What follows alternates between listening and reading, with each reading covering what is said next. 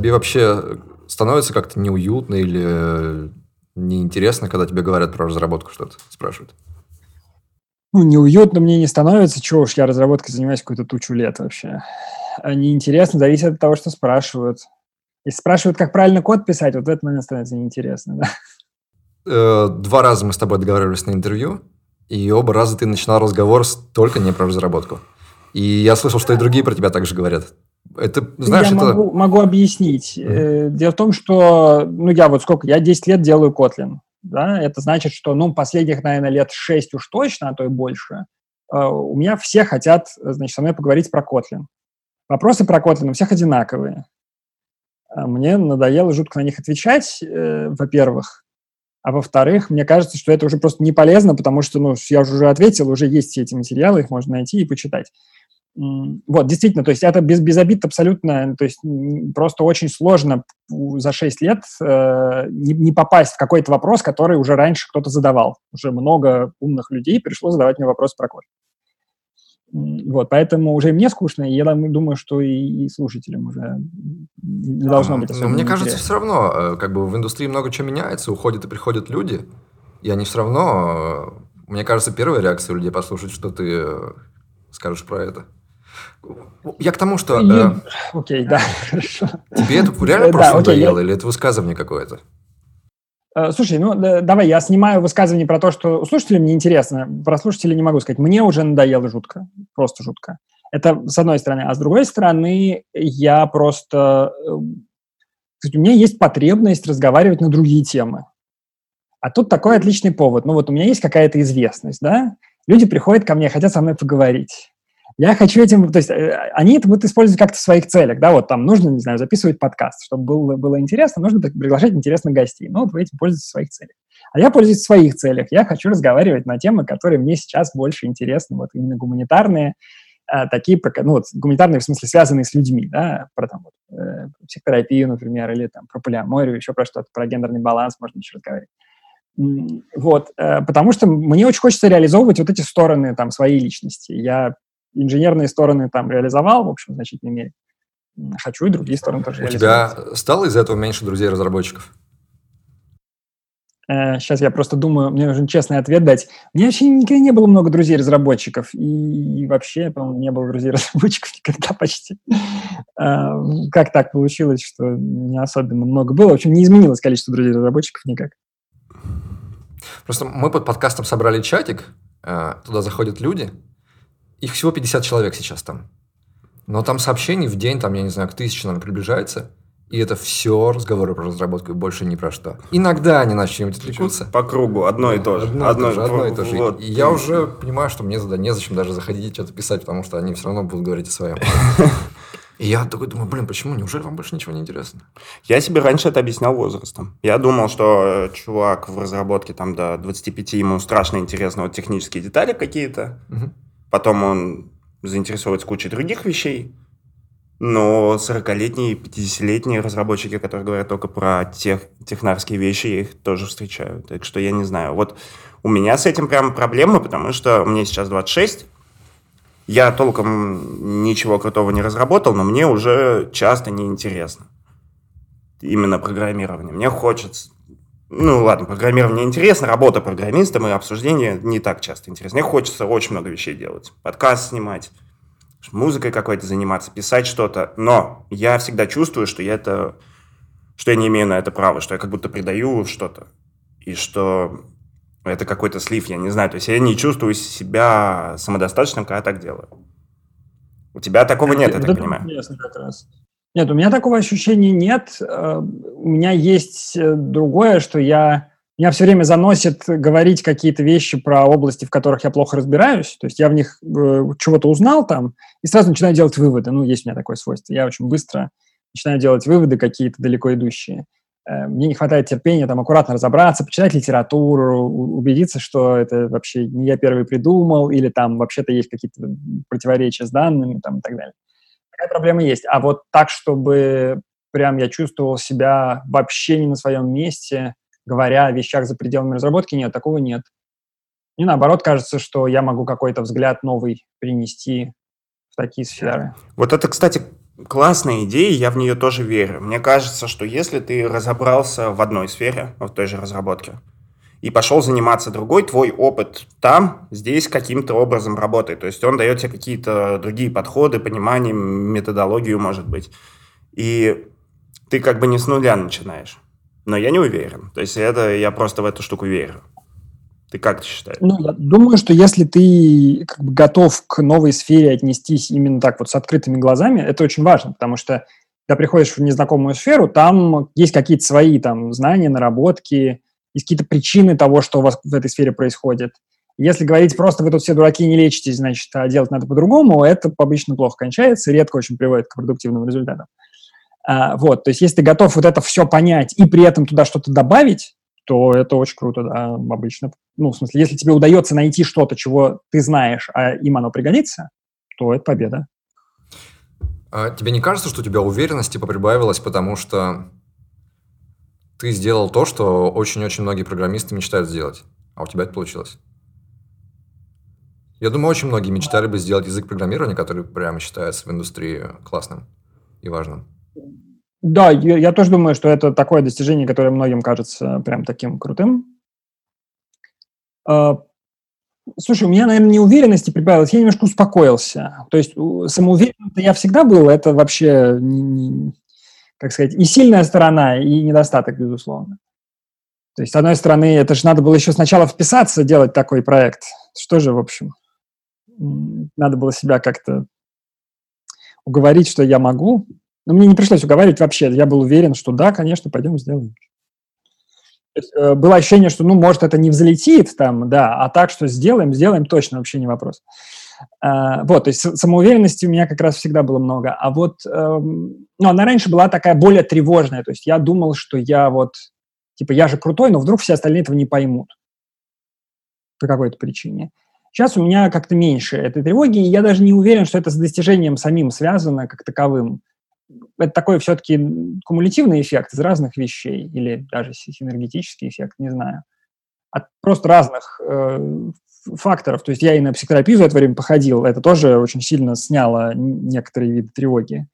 Да, и я очень много раз облажался в каких-то вещах и узнал реальные последствия. То есть очень страшно облажаться было когда-то.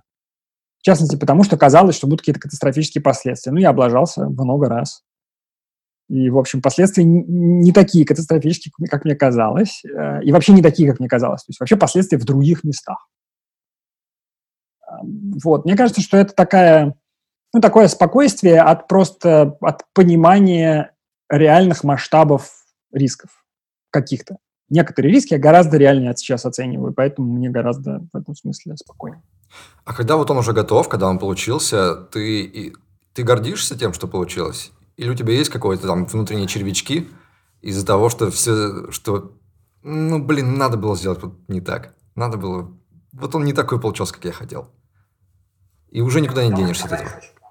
Есть очень много мест, где надо было либо мелочь какую-то сделать иначе, либо наоборот, что важное, надо было повернуть не в ту сторону, и уже не, нельзя повернуть в другую сторону. Таких вообще мыслей очень много. Но параллельно с ними есть мысль про то, что у всех так. Любой человек, который сделал большую сложную систему, э, которую нельзя переделать, потому что ей уже пользуются другие люди, думает такие мысли. Что любой. И, э, ну, наверное, особенность, ну как, на, наоборот, то есть это скорее не особенность. Мой случай скорее распространенный, когда такая система была первой твоей такой системой. То есть есть люди, которым, э, ну, то ли больше повезло, то ли они больше молодцы, не знаю, в общем, у которых другая ситуация, которые сделали сначала один язык, там другой язык, третий язык, и четвертый язык полетел, условно, ну, не язык, скорее, там, компилятор, виртуальную машину, какую-нибудь сложную систему, такую базу данных, вот, и когда он уже четвертый, у тебя есть понимание того, куда смотреть, там, что важно, что не важно, не только в, там, в каких-то вещах, которые можно с математической точки зрения, скажем, понять, или там интуитивно, а еще вот с точки зрения адопшена, как люди будут действительно на это смотреть и так далее.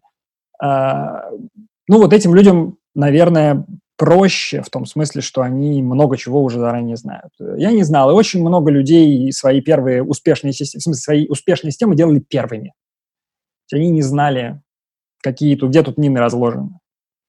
Просто вот какие-то шишки набиты. И как бы, я, мне кажется, что любой там пользователь любой суперпопулярной системы, неважно какой, там, от операционной системы Windows или Linux или вообще любой другой операционной системы популярной, и там до, до любой, любого фреймворка.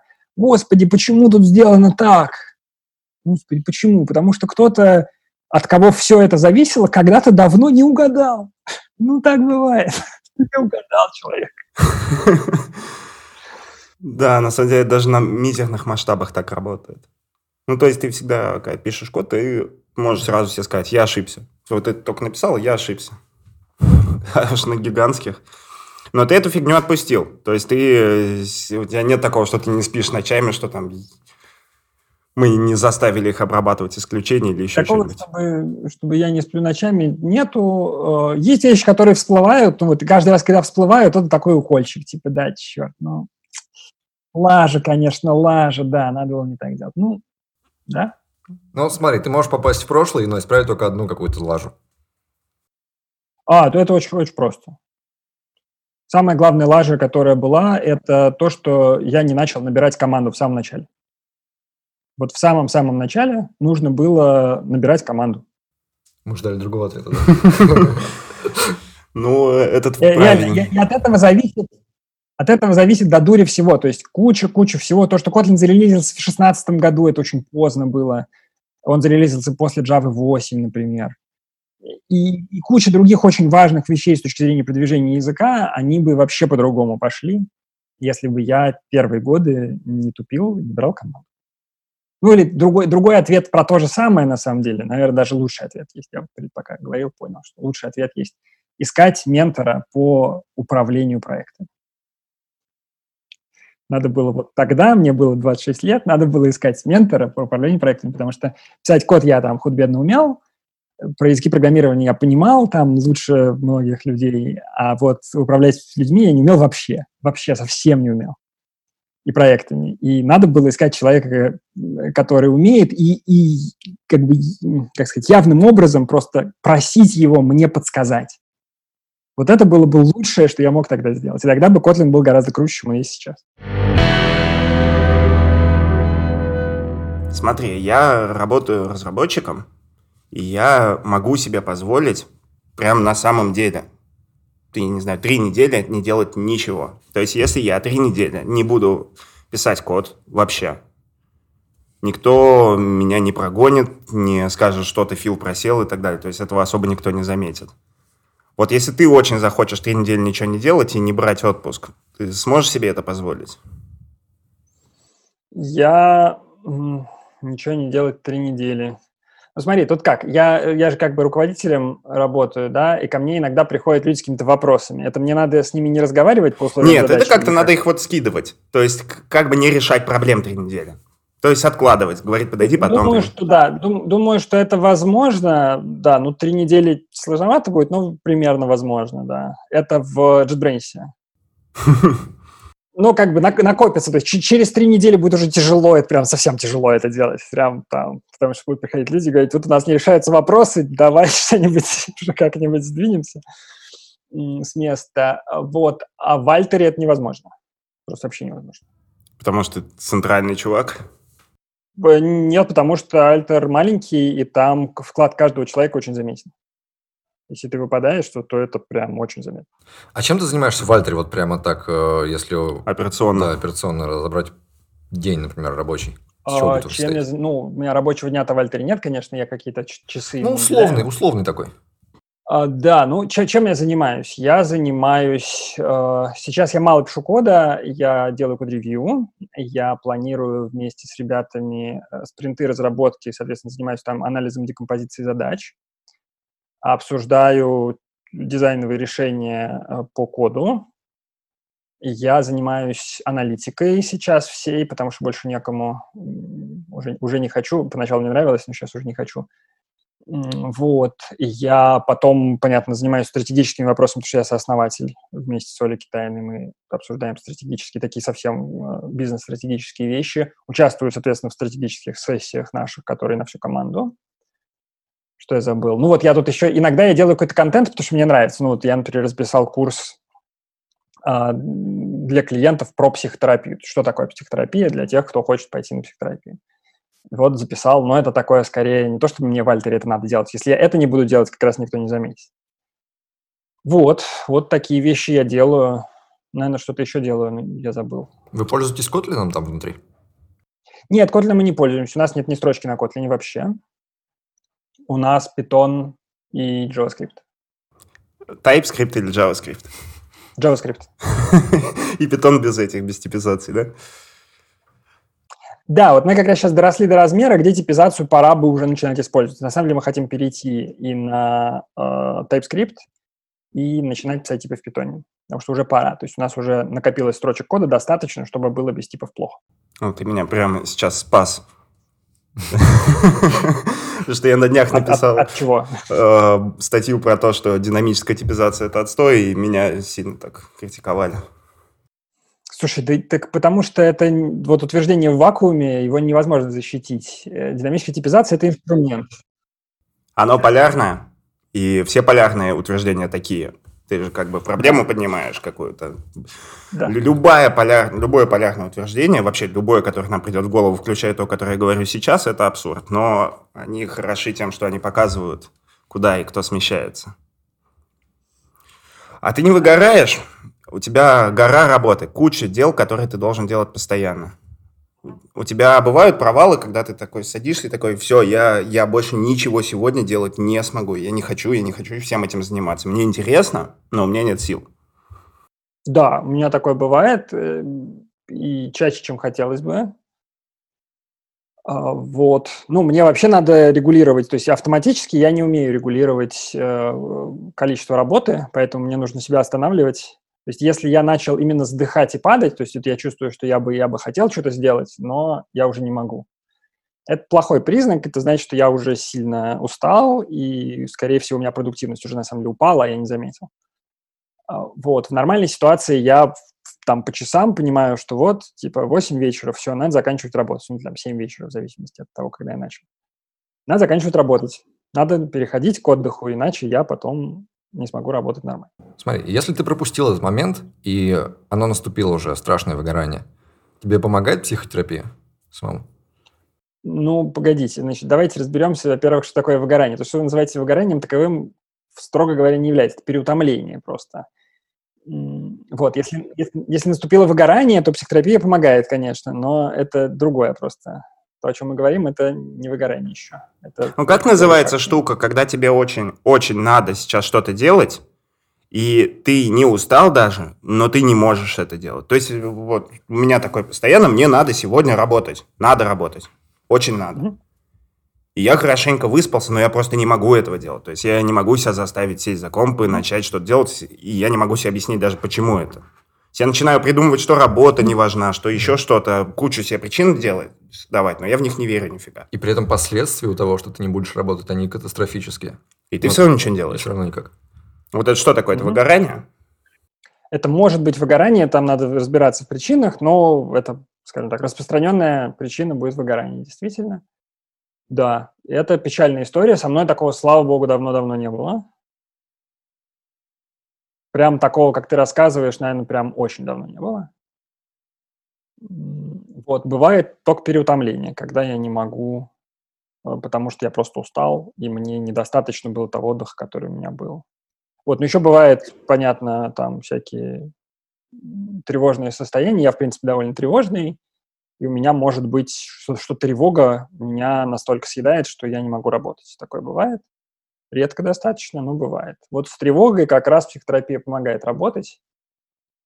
Вот, но это не, не одномоментное дело, конечно. У меня просто э, здесь есть такая проблема, что мне частенько люди, которые не разбираются в этом, в психотерапии, говорят, что я должен пойти к психотерапевту. И меня это очень сильно задевает. То есть я специально какую-то полярную херню говорю, чтобы там какую-то интересную реакцию увидеть. Или о, или просто там уставший, вымотавшийся, агрессивный, и они такие, тебе надо к психотерапевту, тебе надо... И, и их много, их много, и меня это пугать начинает сильно.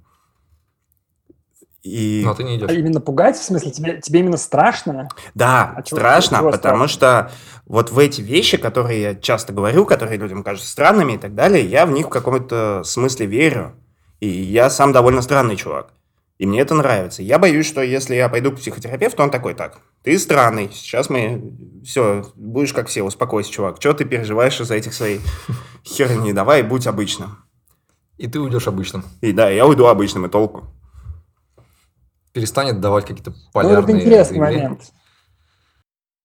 А ты, я, я немножко просто потерялся. Ты, ты сейчас про что хотел поговорить? Про то, э, что тебя все, что тебе не нравится, что тебя все посылают к психотерапевту. Мне бы тоже, кстати, не нравилось. Это вообще. Это понятная такая история, что действительно кажется, есть люди, которым кажется, что вот психотерапия делает людей нормальными, типа какими-то такими средними людьми.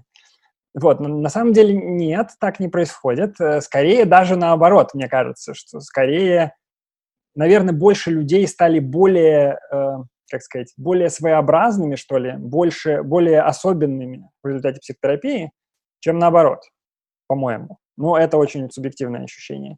Просто дело в чем, на, психотери- на психотерапию человек приходит как бы с с запросом, с заказом каким-то, да, вот там, я хочу поменять вот это, или там, мне не нравится вот это, и, не знаю, вот это состояние, вот это ощущение, вот эта тенденция у меня в жизни, там, не знаю.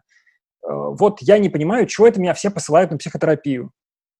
Хочу, чтобы перестали посылать. Ну, не в смысле их поменять, в смысле что-то в себе поменять, чтобы меня перестали посылать на психотерапию. Да, ну, это как бы тоже, в принципе, вариант, да. Ну, то есть я просто, я представляю себе, вот, если бы меня все посылали на психотерапию, а я был такой на дзене, значит, и просто попытался подумать, а почему да, э, я бы, наверное, представил себе, что, ну, их, видимо, что-то задевает в том, что я делаю. А я не хочу людей задевать. То есть мне вот хочется, чтобы там то, что я делаю, другим не, не причиняло никаких, никаких неудобств. Вот, я могу прийти с таким запросом. Говорю, вот, видимо, я как-то задеваю окружающих людей, наблюдаю это вот поэтому. Совершенно не понимаю, почему. Почему так нельзя делать? Какая-то фигня. Ам, вот. Как, как мне вот так жить, чтобы мне не задевать других людей, но при этом быть собой?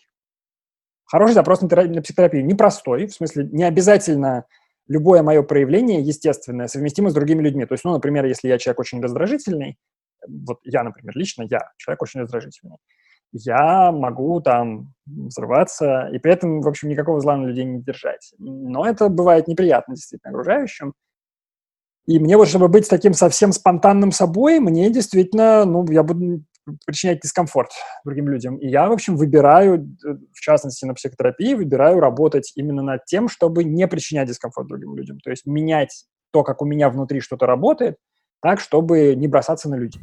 Но Вот это же это ты, получается, не свою проблему решаешь, а проблему других людей. Но это, э, понимаешь, э, как бы своя проблема, она определяется тем, какие потребности мне важнее. Да? Мне важны там мои социальные связи. Другой вариант – это продолжать взрываться, ну, не париться, что я э, там наношу вред другим людям. Как бы, ну, просто у меня конфликт внутри, да, с, одной стороны, мое спонтанное поведение вот такое взрывчатое, с другой стороны, я переживаю, что я наношу вред другим людям. Конфликт надо как-то разрешать. А у тебя есть такие штуки, которые, по-твоему, плохие в тебе, но исправлять ты их не хочешь, тебя устраивает? Э, Ну, плохие это какая-то, да, есть, есть штуки, которые э, я был бы рад, если бы их не было, э, действительно, но исправлять я не- этим не занимаюсь, да. Да.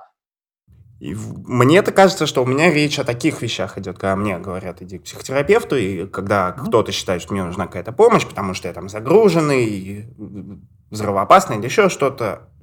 А мне как бы с этим ок. То есть я понимаю, как это работает, понимаю, что это дает, и мне, меня это, наверное, устраивает больше.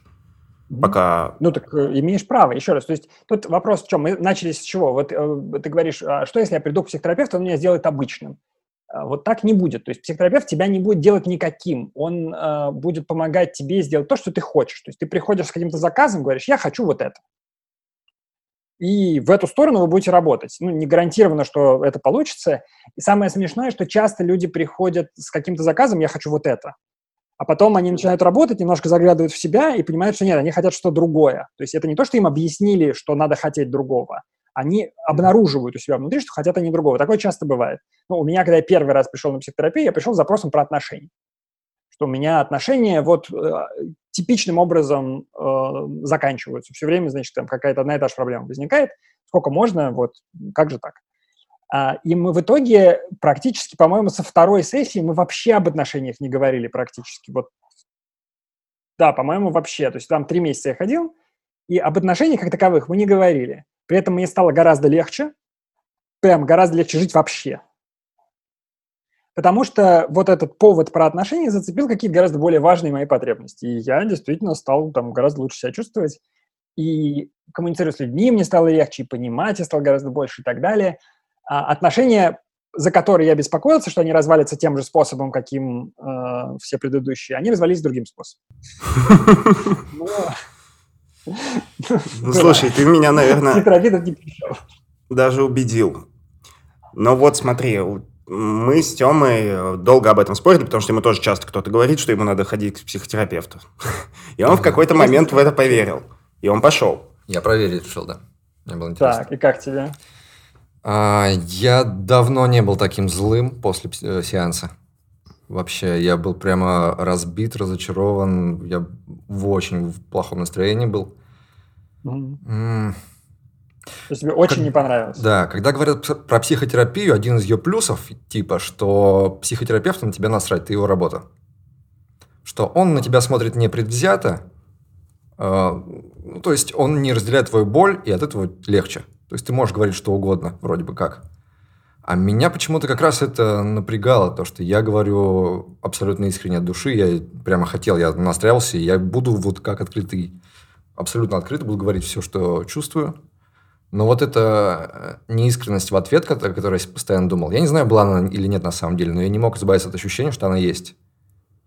А ты имеешь в виду отстраненность, что ты, ты выражаешь какие-то яркие вещи, а человек напротив тебя сидит такой спокойный, да? Ну, он, да, он для меня чужой человек все равно. Это его работа, я его работа. Mm-hmm. Это не личные отношения mm-hmm. в них. И, нет, и не может быть, и они не должны там быть. То есть это плохо, если есть личные отношения в психологии со своим там терапевтом. Mm-hmm. И это правда, но вот это хит, хитрый такой момент. То есть ты как бы пошел этим пользоваться, хотя ты априори считаешь, что этим пользоваться невозможно, правильно? Да, я долго, я, поэтому я долго не хотел идти. Но мне, можно сказать, не то, что прям поставили условия, но мне я был почти вынужден. То есть как раз мы говорим про выгорание, то есть я настолько выгорел, что у меня уже стоял вопрос, что как бы так работать дальше нельзя, исправляй это. Я, ну, хорошо, вот давайте, есть способ. Я пошел говорить и остался очень ну, и ты в итоге вот сходил на одну сессию и больше не ходил, я правильно? Да, я понимаю, что здесь надо как бы больше, больше, больше, но мне больше не хотелось. Да, не, я думаю, что тут фокус в том, что ты, у тебя просто была как бы противоречивая ситуация в голове. То есть ты, с одной стороны, принципиально вообще не, при, не приемлешь этот подход, что вот есть какой-то абсолютно чужой человек, как бы у которого работа быть таким не твоим другом там, а ты ему выражаешь эмоции. То есть прям вот эта установка, она сама все противоречивая. Но я надеялся, что она может сломаться в разговоре, что мы начнем, и я почувствую, что это не так, и мне станет легче, но оно не, так не получилось. Да, это, кстати, очень, очень интересный момент, с которым мы в Альтере, в общем, много сталкиваемся, что у разных клиентов очень разные ожидания от терапии. И их достаточно сложно заранее вытащить, то есть вот понять, чего человек ожидает, потому что на самом деле разные подходы ну, в психотерапии миллион методов, там реально их типа 600, если я не, не путаю, что-то такое, ну, их реально сотни. Э, методов очень много, и в разных методах по-разному очень ведут, ведет себя терапевт. Просто там ну, разные представления о том, как устроена психика, и поэтому разные э, традиции, разные методы применяются. И, соответственно, там вот человек, скажем, в психодинамическом каком-нибудь подходе будет как раз такой более отстраненный, там, а человек в, скажем, клиент-центрированном подходе будет гораздо более там эмоционально вовлеченный там, и так далее. Вот, ну там все равно есть какие-то ограничения на это, на все, но тем не менее. То есть это очень зависит от, как бы, от ожиданий, от заказа на то, какая должна быть терапия, очень зависит, какого метода, какой школы терапевта надо выбирать. И большинство людей про это не знает, поэтому многие приходят вот и получается совсем не то, что они ожидали. А, вот, это одна вещь. Вторая вещь, э, терапевтические отношения, вообще штука, над которой надо работать осознанно. И вообще это работа терапевта во многом про это думать и строить отношения. И вполне возможно, что в твоем случае терапевт просто не, не заметил что-то важное. А Есть еще заметить. более приземленная штука, намного более приземленная штука. И мне кажется, вот где проблема психотерапии современной – это игрушка богатых людей. Э, ну, это, скажем, дорогая услуга. То есть, это ну, очень дорогая услуга. Людей. Для того, чтобы найти подход, перебрать 600 подходов, ну, понятно, что ты найдешь его быстрее, чем переберешь 600. Там, ты переберешь 10 подходов, 10 терапевтов потом, и потом с каждым терапевтом надо провести еще 10 часов, и вот ты уже выложил мини-состояние, который, на которое мне год надо работать. Типа, я не разработчик, я не могу себе это позволить. Не, это правда действительно проблема, собственно. Вот Альта пытается эту проблему в какой-то мере решить, но довольно сложно. То есть мы сейчас мы находимся в, в таком примерно положении. Если с тобой поговорит живой человек, там полчаса, 40 минут, э, скорее всего мы сможем тебе подобрать такого терапевта, который тебе подойдет. Но для этого нужен живой человек. А время живого человека – это очень много денег. Опять. Потому что он должен быть как бы специалист, тоже психолог. А вот, это почти час терапии, он там стоит кучу денег.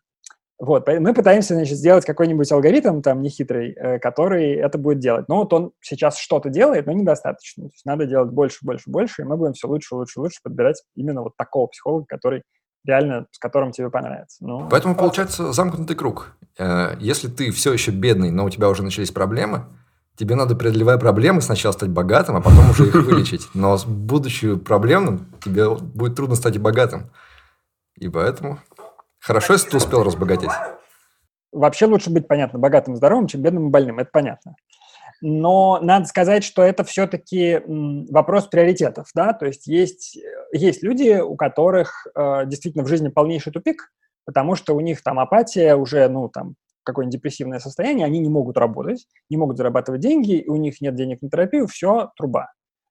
Это такой момент, когда, э, ну, им самим-то очень сложно принимать решения, но там, если, опять же, выйти вот э, на Дзене и посмотреть на ситуацию, ситуацию со стороны, это тот момент, когда там можно действительно э, вложить сил в выбор в начале, чтобы потратить немного денег, но вложить силы в то, чтобы выбрать подходящего терапевта. Не обязательно с каждым из них пройти несколько часов, можно по-разному э, получить впечатление о терапевте заранее и действительно там последнюю кубышку открыть и потратить э, там, не знаю, денег на 5-6 сессий и выйти в состояние, в котором ты можешь работать. И дальше продолжать тратить на терапию, чтобы мочь работать в будущем. Это сложно, в смысле, это реально дорого. Ну, как дорого, понятно, о чем мы говорим. Мы говорим о том, что там терапия стоит там 2-3 тысячи рублей в час в городе Санкт-Петербурге. Можно найти за полторы, но это редкость. А, вот. Э, да, действительно, это вложение, но если это вложение в твое, как бы вот в самое-самое важное, что для тебя сейчас есть, то это достойное вложение.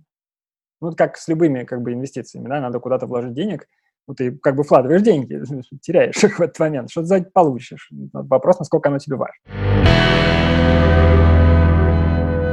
У меня, на самом деле, не было какого-то такого ощущения вообще никогда, что вот очень нужно завести семью.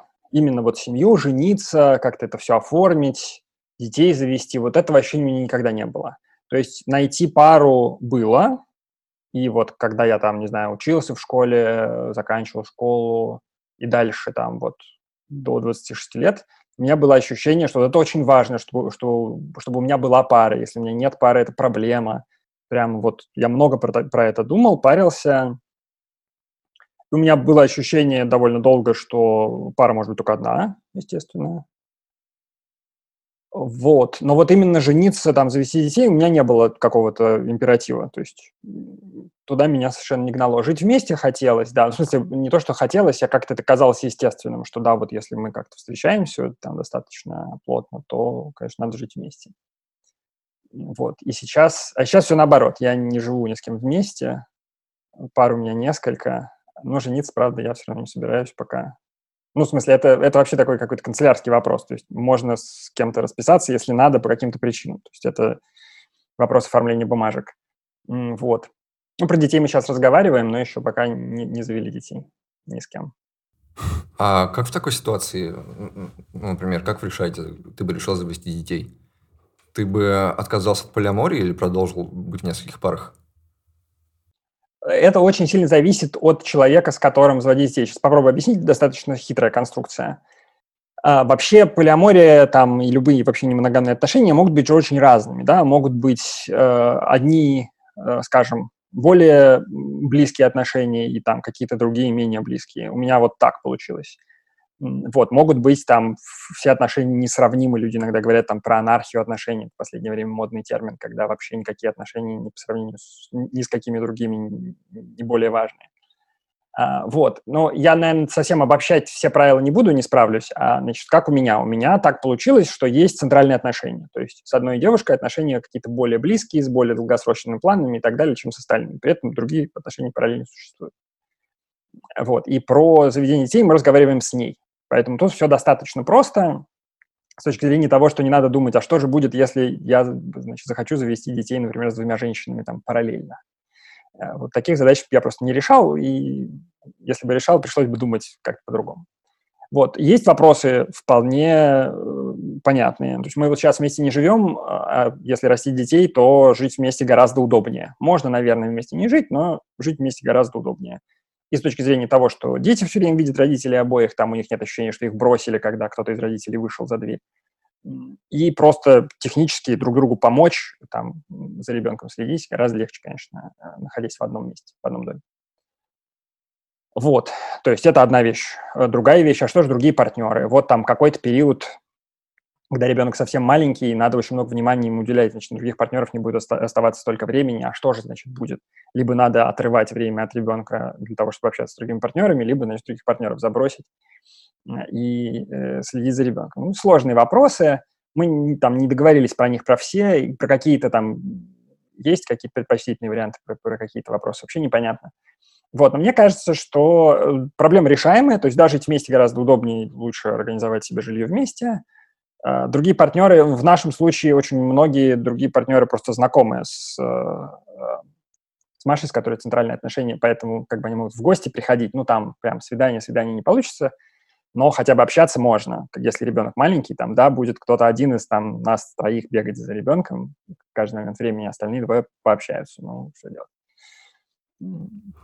Интересный вот, момент. В общем, такие вещи как-то решаются что когда, тоже опять стереотипы, что когда ты говоришь про обычного чувака, у которого просто одна девушка, uh-huh. тебе не, у тебя нет в голове, что вот он всегда должен заниматься этими отношениями. Ну, просто, ну, есть девушка и есть девушка. Ну, когда ты говоришь, человек полиаморщик, это значит, что вот он целыми днями, вот он не может там, типа, не полиаморить и вот это все. Хотя это то же самое, по идее. В практическом смысле. Да, тема действительно важная. То есть, когда отношений несколько, проще заметить, что отношениям нужно уделять время и внимание на самом деле нужно так, точно так же, как любым другим отношениям. Ну, наверное, наверное, все-таки в современном мире немоногамные отношения немножко более тревожные, в том смысле, что понятно, что ты не единственный партнер. Если э, ты получаешь меньше внимания, легко начать волноваться, что это что-то значит. Если у вас типа, постоянные отношения моногамные, там легче пропустить этот момент, скажем так. Но в целом, да, действительно, просто проще заметить. А заметна вот эта фигня, что у моногамных-то отношений культура как бы сложилась, и э, правила поведения какие-то, и ты как бы всегда знаешь, как на что реагировать, как что делать, потому что как все понимается и так далее. А у полиаморных культуры нет еще. Это создает проблемы? Э, хороший вопрос. Я думаю, что это создает больше решений, чем проблем. В смысле, что это скорее лучше. Ну, опять же, зависит от того, что ты ценишь больше. То есть, если задача тратить поменьше времени на то, чтобы придумывать, как же правильно себя вести, то э, там, где культура сложилась в моногамных отношениях, конечно, проще, в полиаморных сложнее. А если задача отношений получше построить, то как раз мешают очень рельсы. То есть в моногамных отношениях какая ситуация? А, в моногамных отношениях есть ощущение, что все понятно, да, что есть какие-то, какой-то шаблон, там, не знаю, какое-то лекало, по которому эти отношения получаются. Это не так. То есть на самом деле у двух людей, которые образуют вот эту пару, там, семью, у них у каждого в голове свой шаблон, и шаблоны эти не совпадают. И как бы когда им, а им обоим при этом кажется, что, конечно, шаблон вообще один на всех. Это не так. И от этого очень много проблем, что люди просто не осознают, что у них абсолютно не совпадающие шаблоны. Ну, это, наверное, вообще не только про отношения история. Это так везде. То есть ты всегда чувствуешь, что есть какой-то вот как ты должен быть, такой, как ты есть, и ты пытаешься вот и да, культура здесь вот. мешает.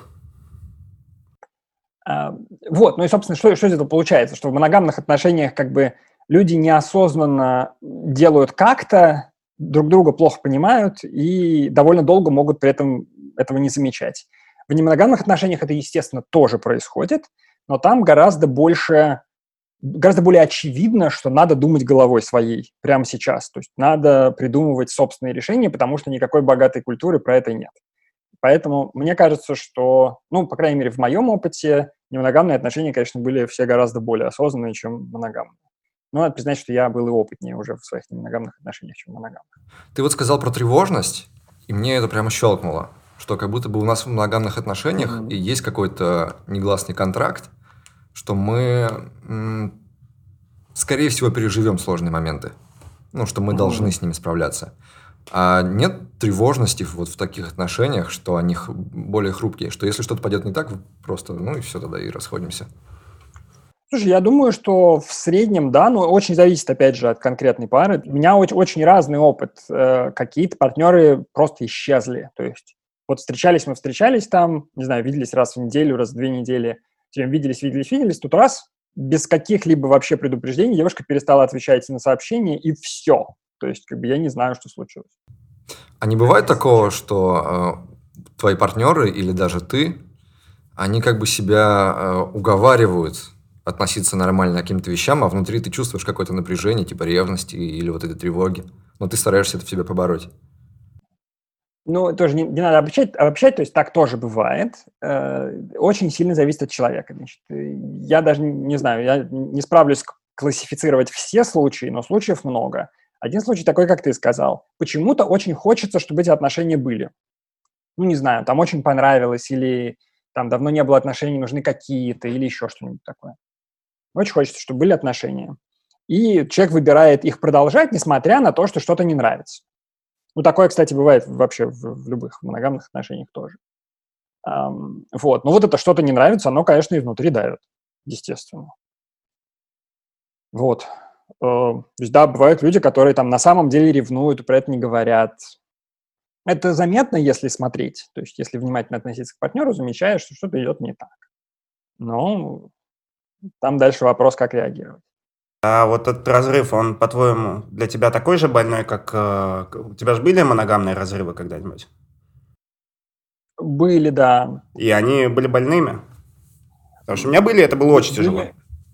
Были, были и болезненные, да. Слушай, очень, опять же, очень зависит. Бывают случаи, когда я, в принципе, понимаю заранее, что, наверное, это ненадолго. То есть очень приятно, но, наверное, ненадолго. И, ну, если я понимаю вероятную причину. Я всегда, на самом деле, прошу девушек э, прямо заранее, если ты захочешь прекратить отношения, просто скажи мне. А, вот, и большинство говорит, но кто-то не говорит. Когда не говорит, гораздо хуже. Если говорит, это, ну, если я это могу понять, то есть если у меня это укладывается в голове, то это гораздо легче. То есть, как правило, это просто грустно, ну, как бы, да, жалко, были приятные отношения, вот, ну, вот они утраченные. Вот, если не говорят тяжелее, безусловно, ну, наверное, не так тяжело, как было в, там, когда мне было 20 с чем-то. Ну, просто я уже как бы, много чего, много чего пережил, много чего могу представить. Поэтому мне легче, конечно. Не знаю, я не представляю, мне кажется, это в большом возрасте, ну, сейчас мне было бы намного сложнее, чем... Э, расстаться с девушкой? Ну, потому ну, что у тебя очень долго одна жена, и она уже, типа, пол твоей жизни и в бытовом смысле, и во всех.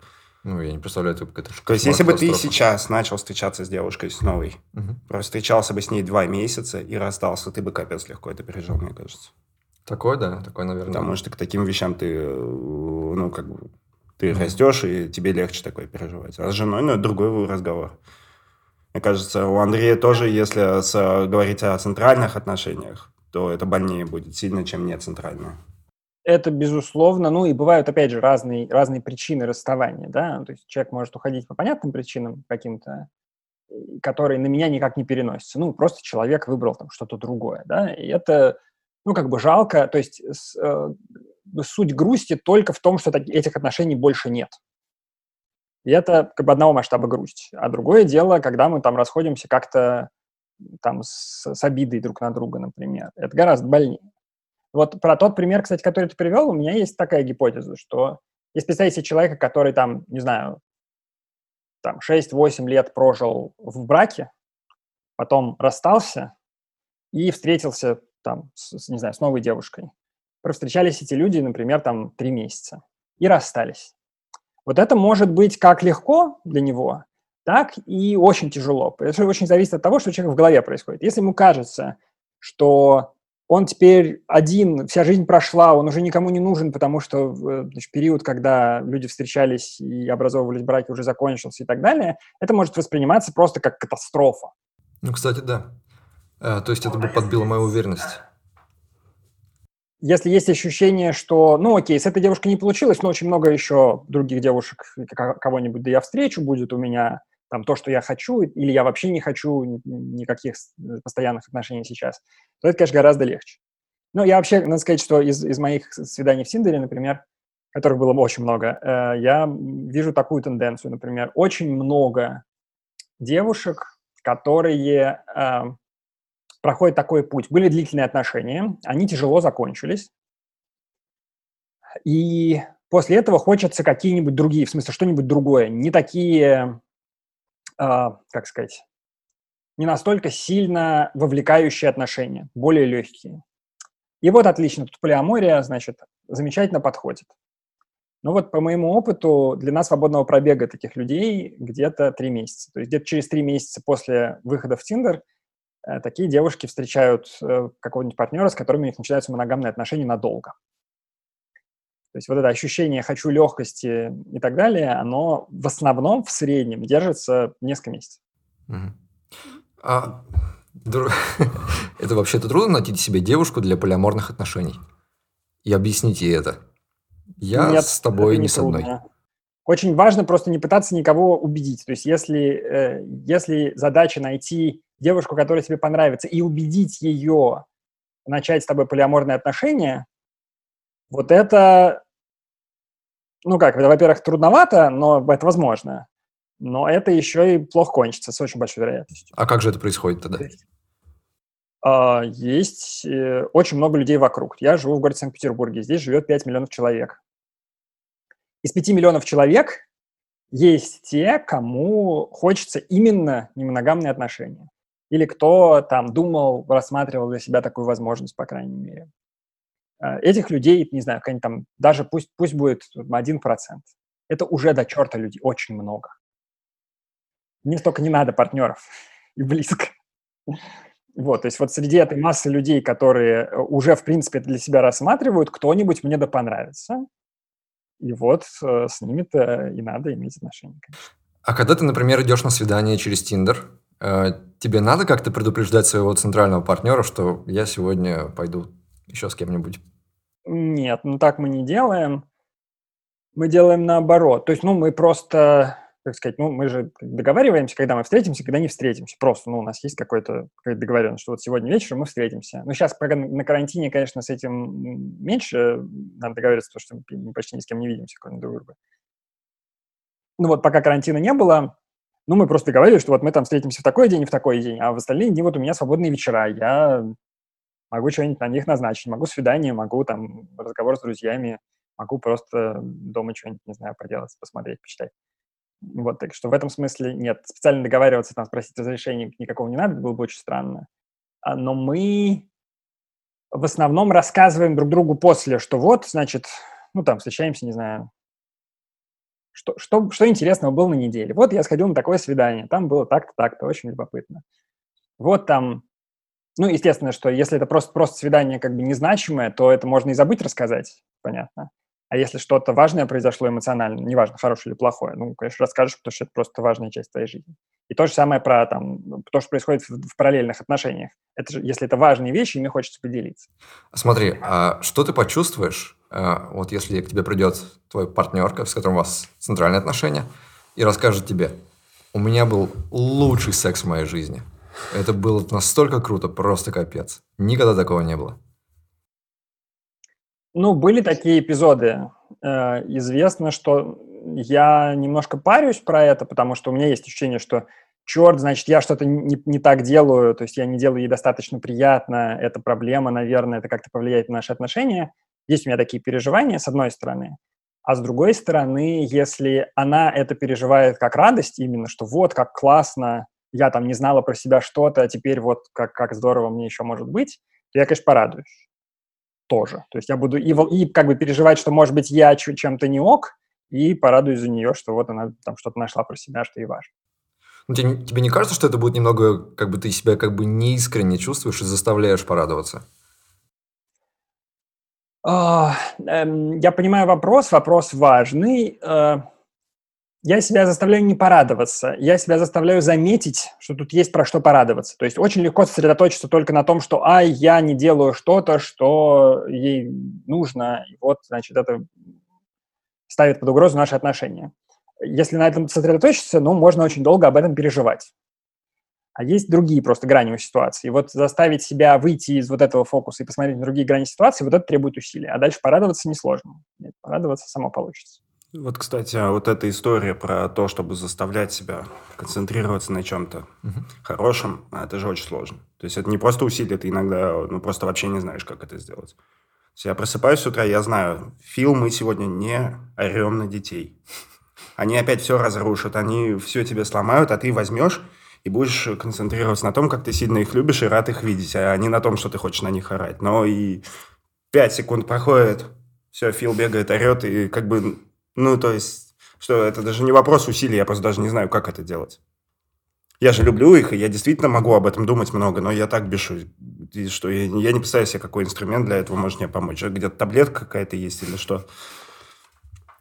Ну, таблетка, чтобы не орать, безусловно, есть, но вряд ли тебе понравятся другие ее эффекты. А, да, вообще то что, то, что ты говоришь, действительно очень важная проблема, которую очень сложно решать но на всякий случай она решаемая. То есть это не то, что вообще тупик и невозможно по-другому. Возможно, но это запарно. Вот, Андрей, представь, э, тебя похитили инопланетяне-фашисты. И, ска- и сказали, э, выбирай. Либо мы тебя сейчас убьем страшной мучительной смертью, либо вот тебе два варианта. Ты останешься в полиаморных отношениях, ты их будешь дальше практиковать, но ты ни для кого не будешь центральным партнером или лучшим партнером. То есть у всех твоих партнеров будет кто-то лучше, чем ты. Либо переходи в хорошие моногамные отношения. Но из них ты и не увидишь. Хороший вопрос. Эм, слава богу, в жизни таких не бывает. И инопланетян фашистов тоже, слава богу. А, да, это правда. Слушай, мне очень сложно выбрать, то есть понятны минусы там и там. В моногамных отношениях эм, а, еще, кстати, очень хороший вопрос про моногамные отношения. Здесь для моногамных отношений сколько времени можно выбирать партнера? Это очень важный вопрос. Я, конечно, не скажу ни, то, ни другое, в смысле сейчас не выберу ничего, но могу рассказать минусы там и там. Минус в моногамных отношениях – это а, просто чувство несправедливости, про то, что запрещено что-то очень естественное, и какую-то часть меня нужно считать э, там, плохой и запрещенной. А, в э, немоногамных, где я для всех не центральный партнер, не самый важный партнер, а, это просто очень тревожно, значит, очень много расставаний, такие отношения имеют тенденцию заканчиваться чаще, чем э, центральные. То есть это такое, как бы, такая постоянная, постоянная трата сил на то, чтобы переживать о том, как закончатся эти отношения, или там, когда закончатся эти отношения. На самом деле, мне кажется, что... Э, вот это интересно. То есть кажется, что это значит, что выбирать мне надо из такого именно не моногамные отношения, в которых я не буду центральным партнером, потому что вот это э, беспокойство о том, что отношения обязательно закончатся в себе, можно изменить, скорее всего, и можно к этому адаптироваться. А вот э, чувство несправедливости, наверное, к этому адаптироваться нельзя. Представь, что к тебе пришел король людей – и говорит, Андрей, вот знаю, хороший ты мужик, я предлагаю тебе сделку. Ты решаешь одну любую проблему мира, глобальную, любую самую страшную, но делаешь это ценой одного языка программирования. Он исчезает отовсюду. Из памяти людей, из всего. Для сложности давай не будем брать самые забытые и ненужные, а будем брать там 115 хотя бы. Какую проблему и чьей жертвы ты будешь решать? Очень сложно выбирать проблему. Давайте я сначала с жертвы. Ну, мне кажется, что есть очень много языков программирования, которые можно выкинуть, и никто, никто не особо не, не расстроится. Топ-15. Можно выкинуть R, можно выкинуть Ruby, ничего не будет. То есть ты просто решил выкинуть... Короче, выкинуть язык нет проблемы. К черту проблемы мира, ты языки выкидываешь. А, вот. А вот что касается того, какую одну проблему решать лучше всего, это хороший вопрос. Ну, я сейчас, конечно, занудную такую штуку скажу. Мне кажется, что главное, ну, не главное, окей, та проблема, которую мне бы хотелось решить, это то, что люди, то есть сознание людей заперты в физическом теле. О, да. Биологически. Обожаю эту проблему. Это очень мутная фигня. Зачем это надо? Ну, в смысле, зачем это надо? Не зачем так получилось. Очень обидно, что так получилось. Вот, так что я бы вот э, эту проблему, пожалуй, хотел решить. И какой бы ты язык выкинул за это? Ну, давайте R. Окей, R. Вот, кстати, эта проблема mm-hmm. скопом решает кучу других проблем, которые мы могли бы назвать. Но у нас сейчас в вакууме вот она решена. Ты можешь что-нибудь давай. Давай теперь твоя очередь. Так, я меняю рак на ПХП. Выкидываем ПХП, лечим рак. Да. Но эта проблема тоже решилась бы ну, сознанием. Не факт, не факт. Так, дальше. А, мы будем так... Да, э, мы будем, пока не останется чего, пока не решим все и не выкинем все. Очень заморочен. Да, ну, надо сказать, что я себе довольно много чего отрезал. А, еще, конечно... А, оно в вакууме. Ты как бы предыдущую проблему считаешь, что не решаешь. То есть ты заново придумываешь мире, где мы в сознании. Ну ладно, я еще сколько-то поиграю, а потом соскучусь. Какую еще проблему интересно решать? Ну, интересно, конечно, э, очень интересно решать проблему того, что мы не можем посмотреть ни на что со стороны. Вообще, мы, мы вот, вот так вот. Проблему объективной реальности я хочу решить. Эм, того, что мы не, не понимаем, есть ли объективная реальность. У нас нет никакого способа это узнать. Вот хочу решить эту проблему. И поменяю ее в этот раз, давайте на Руби. Вот, кстати, это одна из э, проблем, решения которых ты не можешь себе представить, как могло бы выглядеть. Верно, да. Это сложно вообще. То есть, если ты там такой, я хочу, чтобы не было рака, ты понимаешь, что есть вакцина, или с сознанием, ты понимаешь, что ты там себя на ком представляешь, а как, что значит со стороны смотреть? Такой увидел, о боже, верните Руби. Ну, я могу сказать, на самом деле, э, как это могло бы теоретически выглядеть, если представить себе, что мы уже пересели все на какой-нибудь э, носитель, где мы можем, где мы можем сверять мысли, действительно хорошо сверять мысли между собой то можно сверить, что про, про какие-то вещи у всех мысли одинаковые. То есть вот таким, такой объективной вещью, но из, из просто распространенных таких популярных штук мог бы быть, например, красный цвет. Вот правда ли, что красный цвет на самом деле есть, его все видят одинаково, да? Никто не знает. Ну, знает, знаем, что есть люди, которые не различают красный еще какой-то, но это совершенно не значит, что они красный видят не так же, как я. Вот, э, вот если бы можно было сверять мысли в каком-то смысле внешним образом, то есть не, не поговорить друг с другом, а сверить именно сами мысли, то мы могли быть уверены в том, что там снаружи все есть. Ты читал Витгенштейна? Ну, я читал Витгенштейна, но при чем здесь это? Ну, это его прямо краеугольный камень всех его трудов. Все, что он пишет. Только про это его тоже. Вот это же проблема с цветами, это его там самый знаменитый мысленный эксперимент «Жук в коробке». Слушай, э, возможно, я читал раннего, а ты позднего. Я вот позднего не читал, а читал раннего. Да я вообще никакого не читал. Okay. Я просто э, Да, просто я что-то не припомню в логике философском трактате таких проблем. Ну да ладно. Я его тоже не весь читал, так что, может быть, я что-нибудь не понимаю. Так, твоя очередь, и за что ты выкинешь Го? Э, я хочу быстрые космические двигатели, очень быстро. То есть э, нового поколения, которые не ограничивают на скорость света. И выкидываю Голанг. Утилитарные проблемы теперь твои, так кажутся твои. Да. Ну, давай еще что-нибудь выкинем. А вот теперь уже надо вспомнить, чего выкинуть, да? Ну, хорошо. А, так, проблему надо придумать. А, какую проблему я еще хотел решить? А, да, еще я бы, конечно, а, очень хотел решить проблему ложных воспоминаний вот того, что я могу что-то помнить, а его на самом деле не было. Вот, в смысле, не лично для себя, а вообще для всех людей. А, вот, и, ну, давайте уж выкинем JavaScript, что а, Мы так вроде объясняем проблему, а почему выкидываем, например? За, за, что ты, за что ты бы выкинул JavaScript? JavaScript, ну, блин, JavaScript очень неудачный язык многими способами, он э, очень, ну, скажем так, давайте, давайте так скажем, главные признаки того, что JavaScript не очень удался с первого раза, это слова let, const, э, off, и вот эти все, которые пришлось с него понапихать, потому что значит, первоначально добавленные туда слова var и in, значит, не сработали правильным образом. Вот. А так, вот все проблемы, которые Андрей выпал, они все связаны с объективностью. То есть вот это все история про стереотипы и ограничения ну, мышления. Все, это сознание, сознание. Да. Но это интересно в том смысле, что все наши другие проблемы, которые мы воспринимаем как настоящие, они от этих. Да.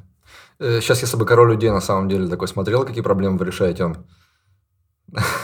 Что? Давай, у тебя третья. Так все вроде, ну, не знаю, питон выкину точно. А проблема глобального мира – это динамическая типизация.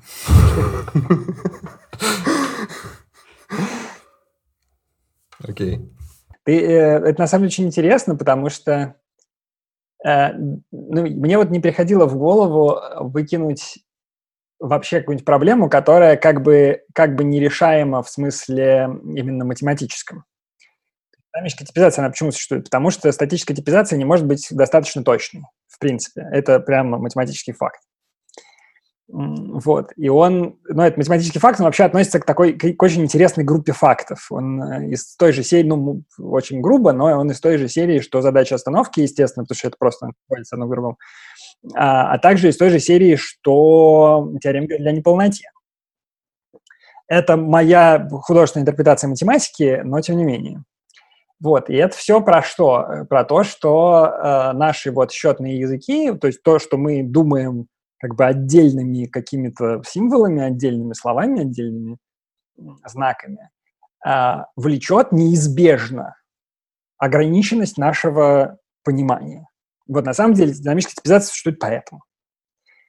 Вот, и очень прикольно, то есть э, на самом деле, может быть, есть какие-то другие, значит, законы природы, в которых не так – то есть, например, может быть закон природы, в, который, в котором мы не думаем счетным образом.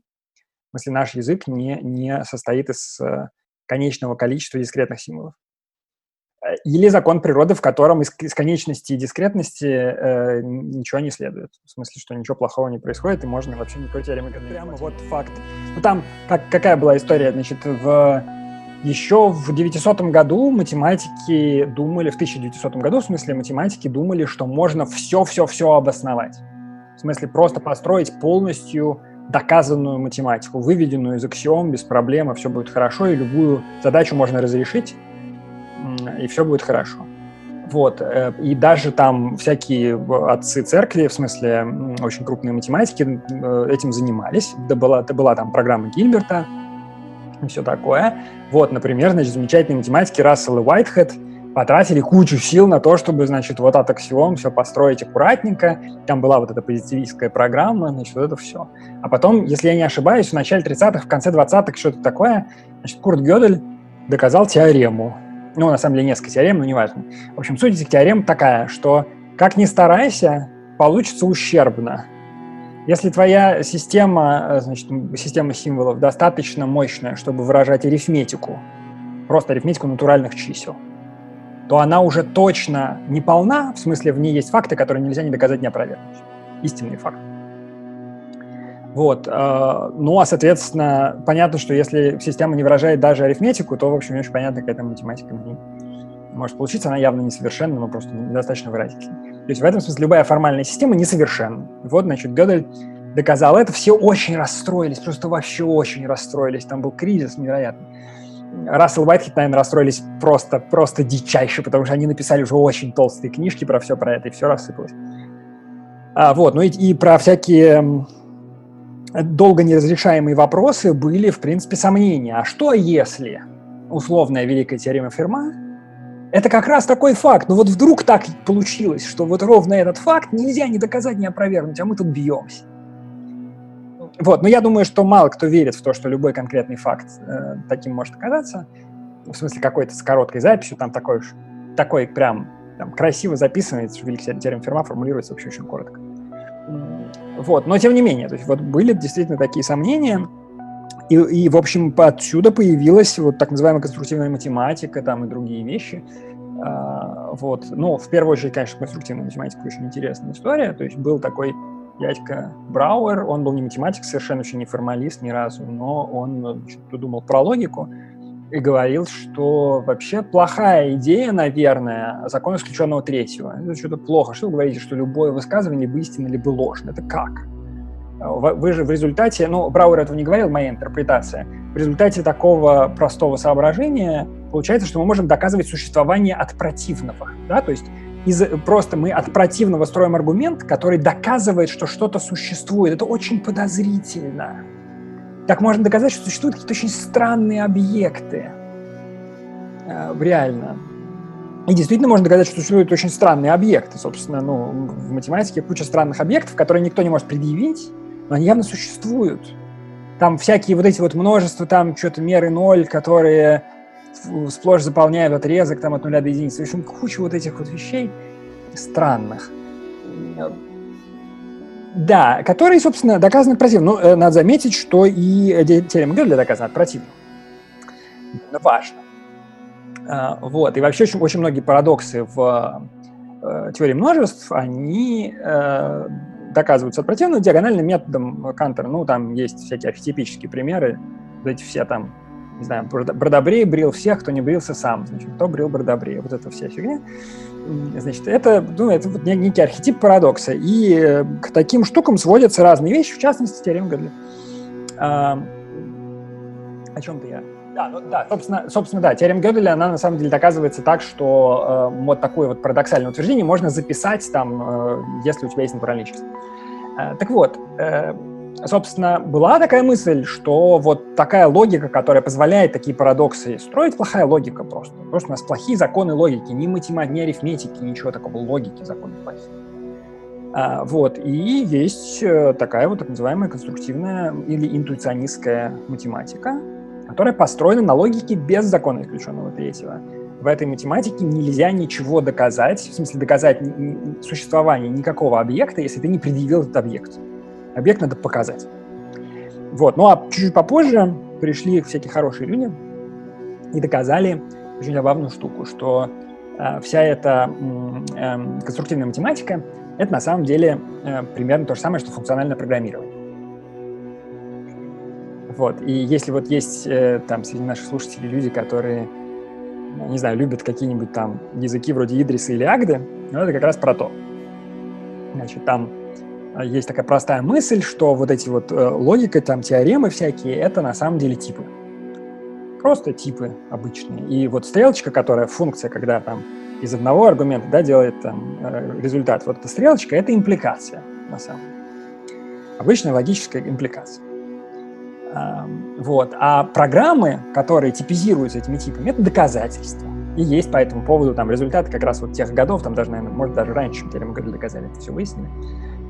Вот. И на самом деле э, функциональное программирование, ну, с определенными ограничениями, это доказательство математических теорем, в том числе, в смысле, ну, это еще и порождение каких-то работающих программ, но еще и доказательство математических теорем. Вот, это все очень любопытно, и люди вот развивают, э, ну, есть прекрасный этот теорем Пруверкок, есть Агда, ну и есть какие-то более новые, там, вот Идрис, там, еще что-то, на которых люди действительно доказывают математическую теорему. Это свои плюсы, свои минусы, там, по сравнению с каким-нибудь холлом, там, еще чего-нибудь. Но, тем не менее, вот это происходит.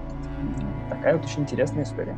Но э, если возвращаться к самому началу, да, это все разговор про несовершенство мира. То есть если мы пытаемся нашим счетным языком разговаривать про бесконечность неаккуратно, то есть если мы при этом там считаем, что закон случайного третьего работает, то мы приходим к каким-то вот таким интересным, парадоксальным немножко ограничениям, что вот, да, если мы имеем правильные чувства, то мы, ну, как сказать, э, мы находимся в этом мире в несовершенном месте, да, то есть мы находимся в таком положении, что мы вынуждены пользоваться счетным языком, другого мы не знаем.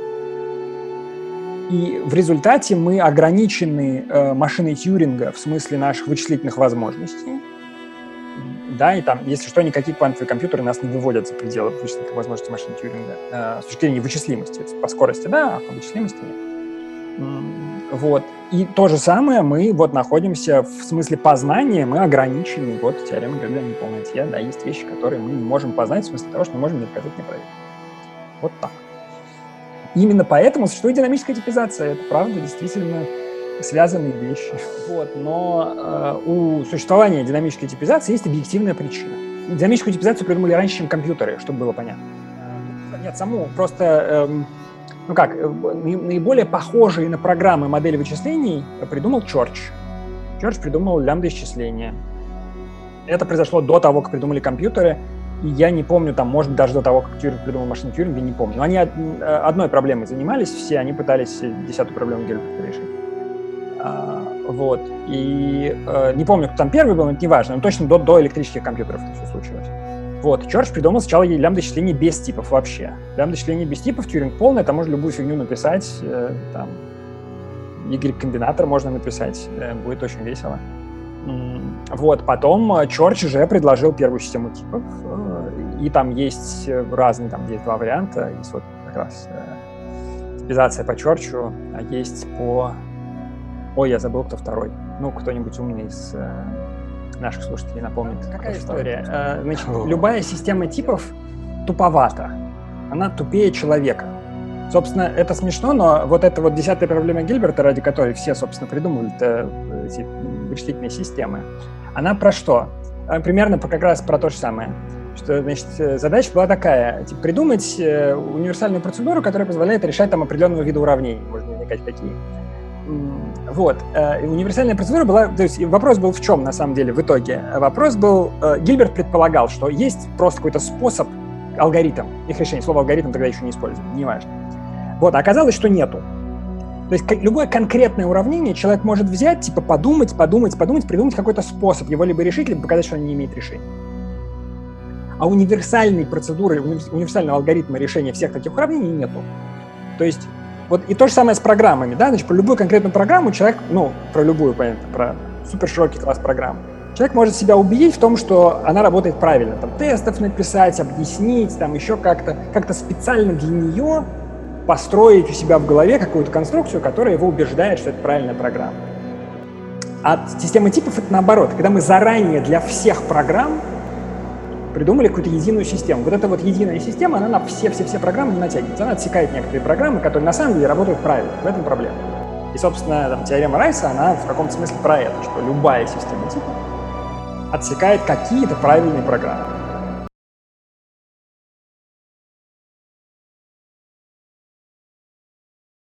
Да я теперь привержен с динамической типизации, чувак.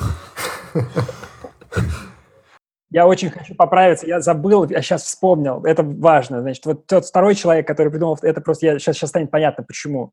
А, значит, второй человек, его фамилия Карри.